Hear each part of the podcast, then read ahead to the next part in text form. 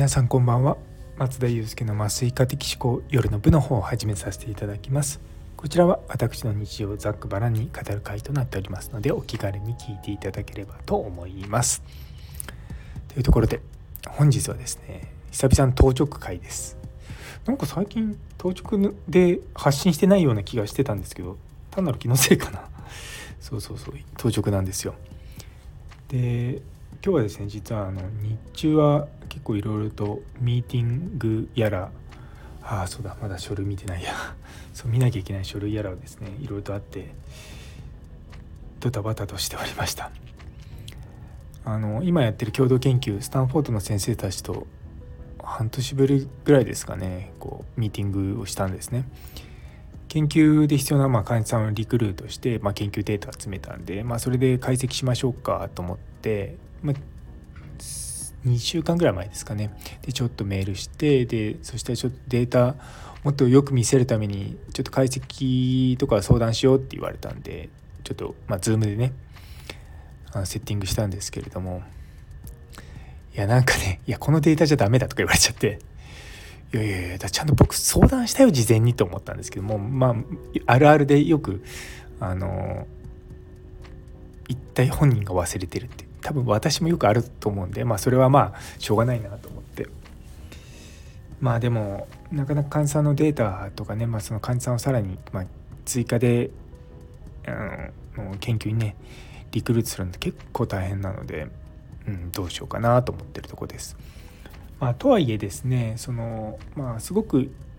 綺麗なデータではないけれどもまあそれなりに何か言えるかなっていうところでもいいのかなと思ったんですよね。まあ、それと同時にやっぱり同じ研究をその海外とかの施設だったらもっと短時間でで質が高くできるのかと思うと本当に悔しいなと思うんですよね。あの日本の、まあ、特に、まあ、周産期センターってこういう妊婦さんとかを扱う施設っていうのはあのリスクによってこう層別化されてるんですね。どういうことかっていうとあのうちの病院は、まあ、ハイリスクの患者さんだけでそうじゃないところはローリスクの患者さんだけってなってるんですよ。でも海外はそうじゃなくてうちの病院はローリスクもハイリスクも見ます。うちの病院はローリスクだけです。っていうような感じなんですよ。しかも1施設あたりの分娩数が少なくとも2000ぐらい、まあ、多いと1万とかなんですよね。だから1万分娩のとこで1日30人ぐらい生まれてるんですよ。でそうなってくると僕の今の研究ってまあ、トータルで50人集めるんですけれども、まあ、予定の帝王切開年間1万分娩とか1日30人ぐらいいてで大体予定の帝王切開っていうのはそのうちのまあ20%ぐらいかななのでそうすると 30×20 なのあ20%だと6人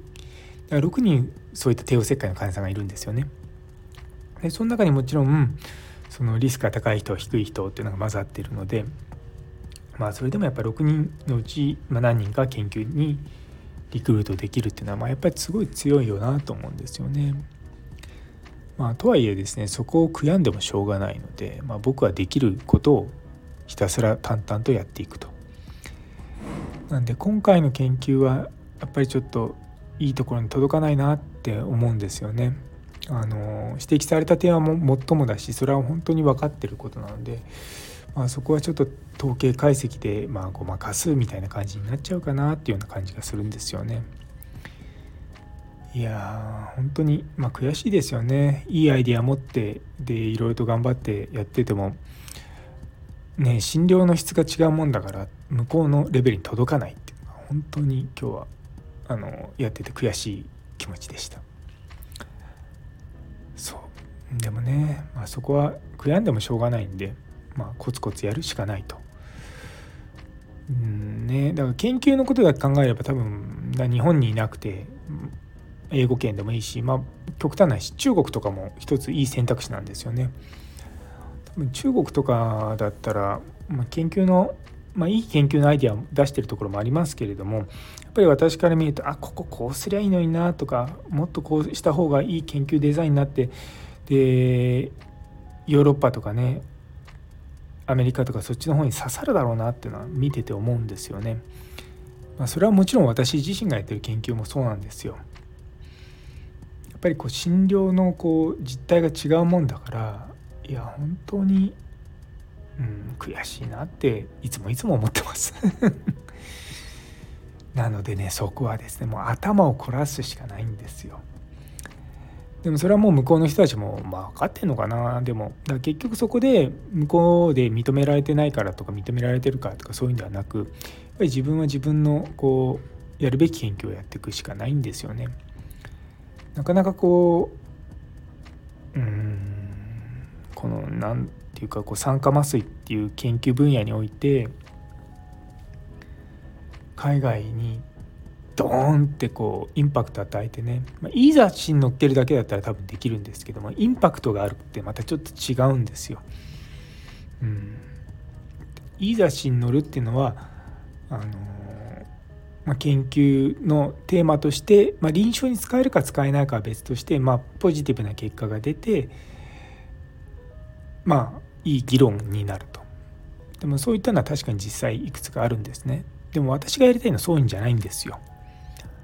っぱりこう継続的にやっぱり今やってるこのテーマをこう続けていくしでその先にどういうふうにしていくのか。っていうところなのでうんね。なかなか。悩みはつきませんよ。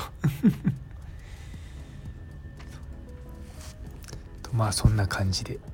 当直の夜が過ぎております。というところで、え最後まで聞いてくださってありがとうございます。今日という一日が皆様にとって素敵な一日になりますように。それではまた明日。